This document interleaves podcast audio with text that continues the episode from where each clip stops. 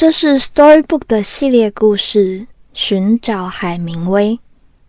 故事呢，讲的是宇宙进行了无数次实验，将不同的空间与时间排列组合，最后成功运行的却只有地球一个。而故事的主人公我，就出生在这样一个失败的宇宙实验室里——二十五时区。在二十五时区，每个人都被分配了一个职业。而我的职业是作家。在被迫接受这份职业之后，我始终没有写出来任何故事。由于我的不合逻辑，宇宙管理员把我驱逐出了这座星球。我呢，终日游荡，就是为了写出一个只属于我的故事。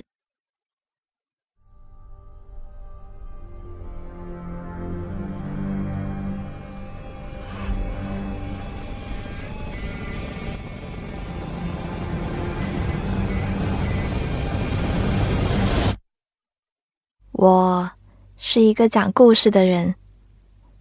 我被宇宙高管流放了。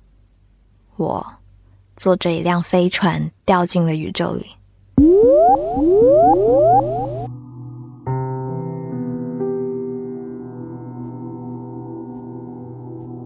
他们说这是对我的一次考验。是我的故事讲的还不够好吗？在这么大的宇宙里被流放。让我有点慌，不过我想，我会描述这个宇宙里所有的景象。我有能力不到海边就能用笔写下大海是什么样的。这一点让我觉得，不管去到哪里都很有掌控感。我被流放到地球。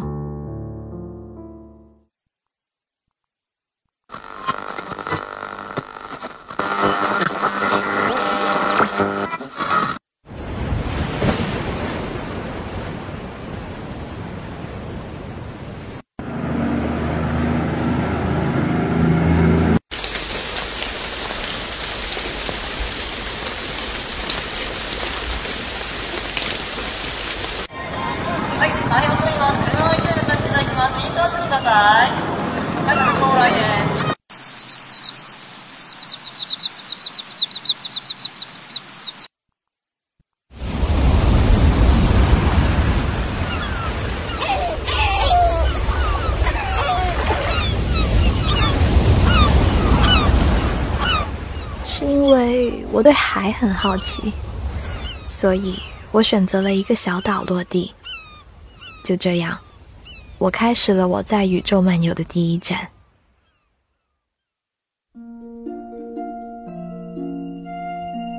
尽管对这里的一切我都很不熟悉，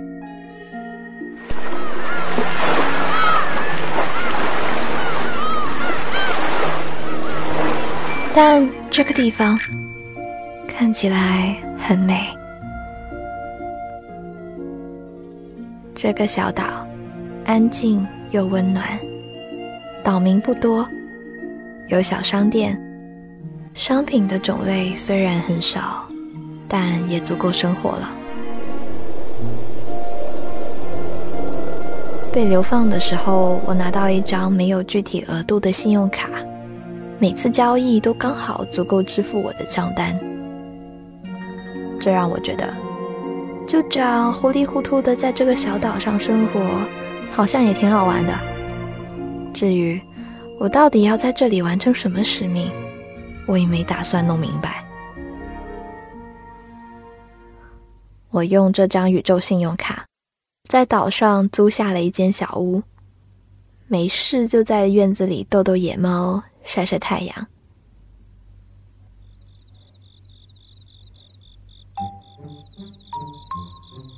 这是一个新奇的世界，能看到野猫，能看到阳光，这令人喜悦的一切，让我很想讲一个故事。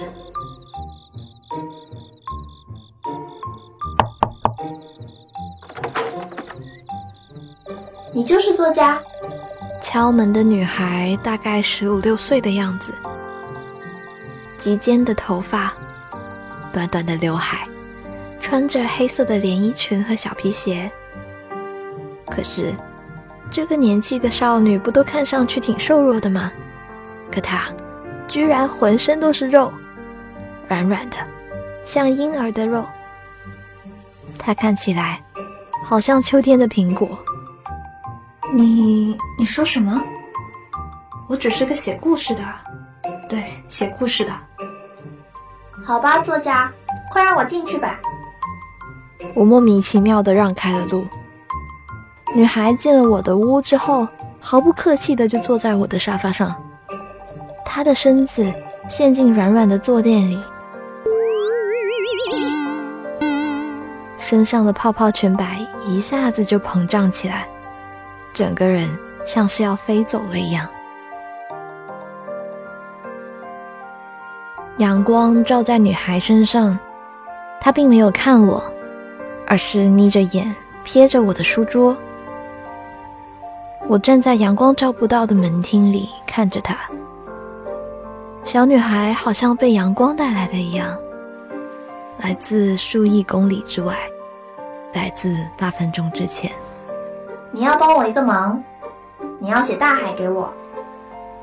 大海，虽然顶着作家这个名号，但我在这里还从来没有写过一个字，我感到很心虚。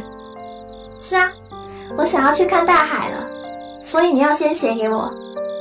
他神情傲慢，好像是在给我下命令，说完就扭过头去。你难道没有看过大海吗？你不是生活在这个岛上的吗？我是生活在这里啊，但我不能去看大海，因为我在等你。等我？为什么？因为我只有靠你的文字才能获得感觉。如果我凭空去看大海，那那就等于没有看，因为我不知道该有怎样的感觉。我还是不明白。就是我没有读到过大海，就不知道大海是什么样子。我还是沉默的看着他。女孩对我翻了个白眼，有点不屑。她看起来好像有点崩溃，好像一时间泄了气，也不知道要怎么跟我解释，才能让我明白。唉，作家。你去过路口的杂货铺吗？那里有一台糖果机，一个圆柱形的机器。你透过玻璃呢，就可以看见好多好多的彩色糖果。我呢，我就是那个糖果机。每次别人跟我讲一个故事呢，我都会拿到一颗糖果。我想你也给我讲故事。我要让自己的身体装满了糖果。我才可以运转啊！我要是没有糖果，我都不知道怎么活下去了。哦哦，你你你先别哭，我明白了，我会试试的。女孩说，明天会再来找我，然后就离开了。原来，只有我写了大海。他才能知道大海是什么样子的呀！唉，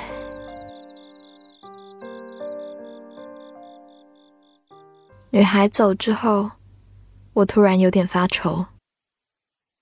我还没有好好看过这里的海呢。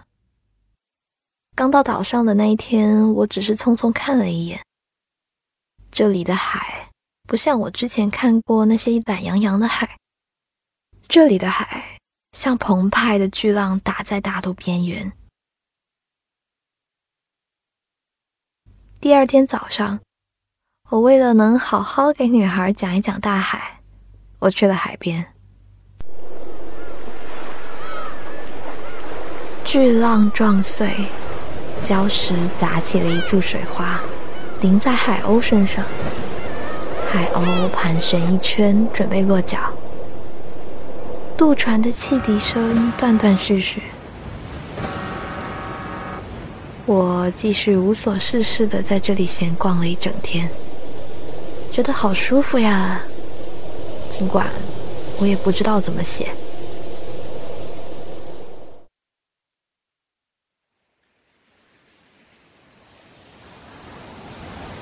夜色渐渐清晰了天空。我走在回家的路上，心想：不能让他失望啊，不能让他失望。所以，接下来我要念的是我在纸上用了三个小时来回涂涂改改写出来的《大海》。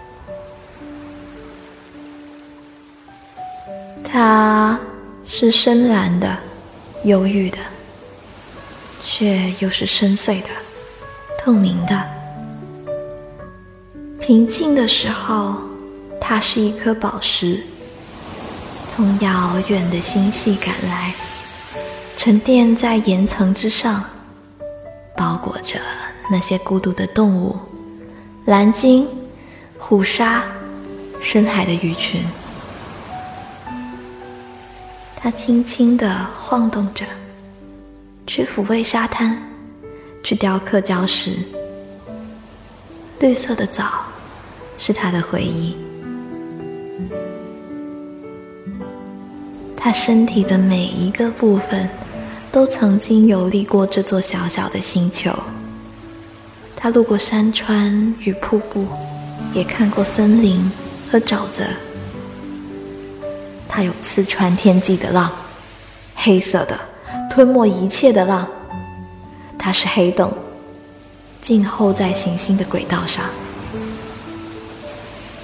鲜血与利齿，还有尖叫着的狡猾的水母，滑腻的皮肤与鳞片，坚硬的盔甲和柔软的触手。它接纳暴雨和飓风，撕破一面帆，将轮船与宝藏。当做自己的收藏，然后再在数百年之后，用那残骸给自己的子民重建一个温暖的家。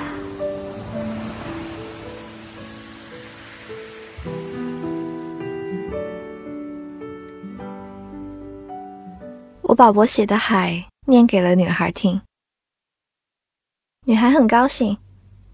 你怎么会说你不是作家？你就是作家呀！太好了，我现在就要去看海。女孩转身就走了。大概过了三四个小时，她又回来了。作家，你知道吗？我在那里看了整整一个下午，海真的和你写的一模一样。我看到了宝石，涨潮之后就变成了尖刀。我应该找你一起去看的。女孩又兴奋又着急，说完，她竟然踮起脚抱住了我。我下意识的往后一缩，但还是被她结结实实的抱到了。尖尖刀？我哪有写尖刀？这是他自己看到的吧？他看到的，难道跟我看到的不一样吗？拜托，再给我写一个森林吧。话音刚落。女孩便转身跑进了夜色。我的怀里满是她的气味，是浓郁的苹果的味道。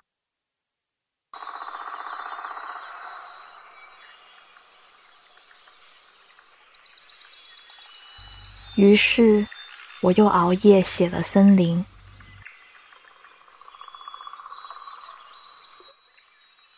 森林。是小飞侠在停止长大前路过的最后一站。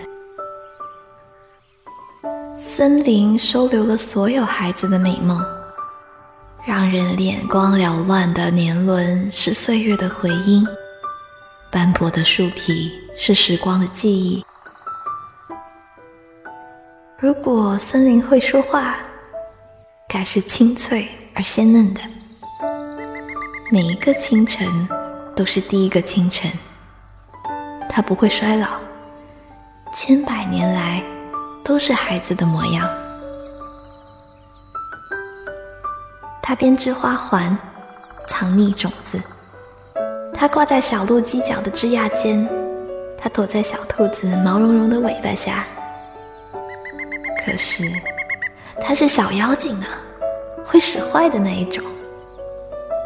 猛兽是他的小尖牙，黑暗是他的三叉戟。每个曾经路过他的人都对他欲罢不能，只有那些真正有着孩子心的人，才能在森林的晨雾中躺下，听到剩下的枯叶正唱着一首永不结束的歌。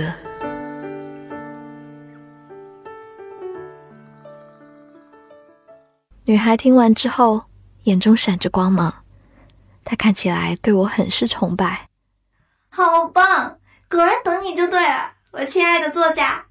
她丢下那张写着森林的纸，飞奔进清晨过后刚刚开始微热的阳光。她一定又跑去看森林了。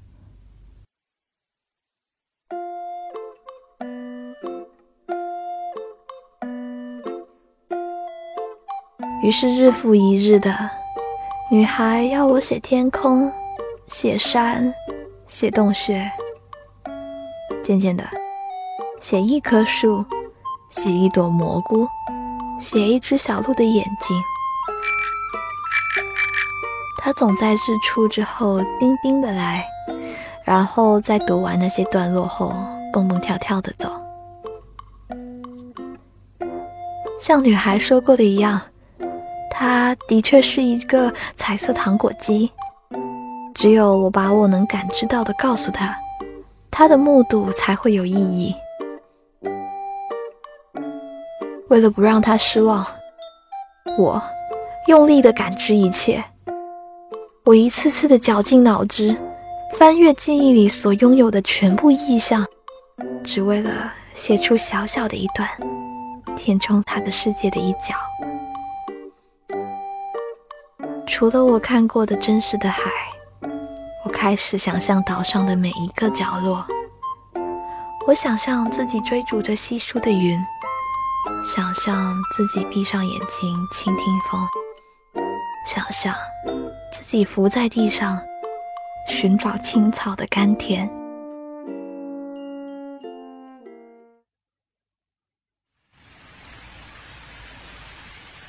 我把脑中的想象写下来，源源不断的给了他很多很多故事，而他身上的糖果也越来越多。只是，女孩每次踏着暮色回到我的门前，跟我说她一天的见闻，在她那些兴奋的描述里，我发现，她甚至改了我的句子。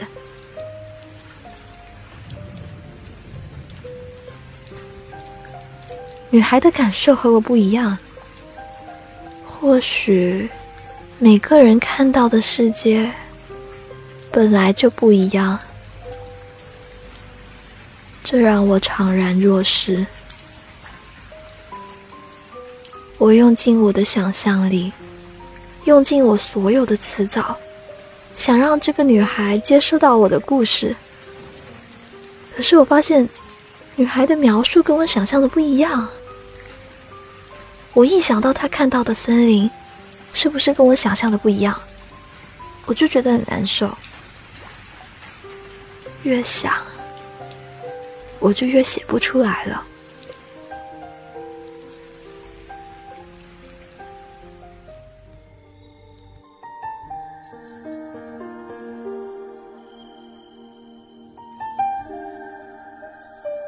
那个傍晚。女孩像往常一样站在我的门前，穿了黑色的小裙子，头发蓬松。她的身体像是刚刚烤好的柔软香甜的小面包。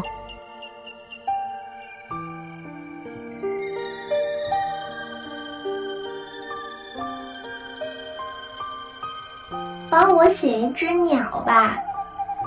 求求你嘛，最后一次好不好？那一晚的月亮巨大而清冷，挂在树梢，很亮很亮。答应他之后，我轻轻的掩上了门，要开始写鸟了。我使劲看，我使劲看自己的内心。我看到一片虚无，什么都没有，没有时间，没有空间，没有过去，也没有未来，没有森林，没有小路，没有洞穴，没有云朵，也没有鸟。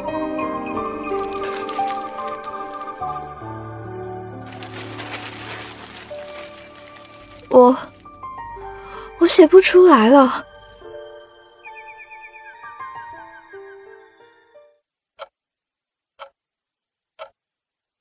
九点，十点，十一点，零点，一点，两点，三点，三点十五分，我还是写不出。我听到敲门声，是女孩来了。她的头发上沾了点露水，湿漉漉、毛茸茸的。她抬头开心地说：“我写出了一只鸟，我念给你听啊。”我看着她，心想：“我要失去它了。”女孩开始念。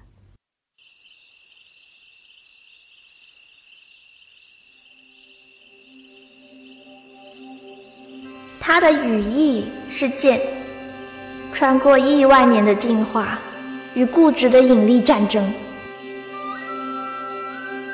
彗星来的那一夜，他曾目睹庞然的坍塌，但在利爪变成了绒毛的今日，却以为只是日常。海是家，风是家。茫茫的荒漠，横远千万里的大陆，这些都是家。可是，能停下来的地方不是家。于是，人们将它变成藏品，变成装饰，变成宠物。可是，你无法驯养自由。就像你无法拥有风。如果我是鸟，我要锋利的翅膀和柔美的尾羽，和一个向死而生的骨架。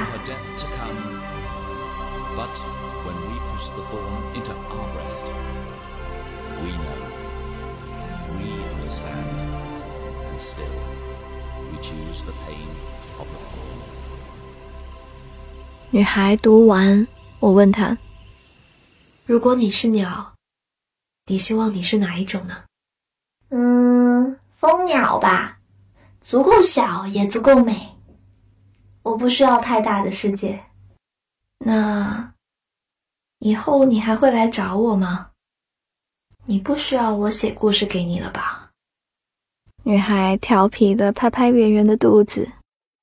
嗯，应该不会了吧。我可以把看到的东西记住了，我应该会有足够的糖果，我觉得够我吃一阵子了。他转身走掉了，如同从前的无数个夜晚一样。只不过这一次，我的手中空空如也，再也没有一张写故事的纸。我给不出糖果了。或许，我也要像那个女孩一样，去看一看外面的世界。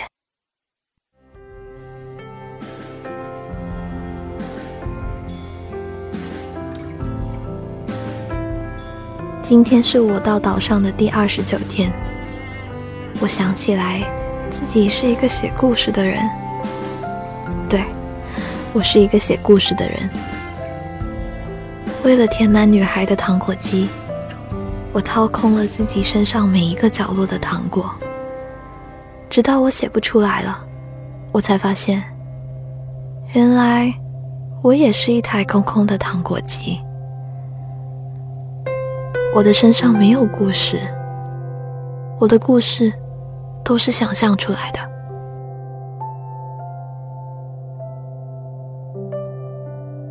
有苹果香气的女孩，内心不惧风雨的女孩。你是小蜂鸟，没错，你会不停的飞，你会看到世界上所有美丽的东西。我知道，你是想告诉我，我也应该去看一看这个世界，不然我会丢光身上所有的糖果。这对于一个讲故事的人来说，会很糟糕，我会死的。我也一定要不停的飞，一定会不停的飞。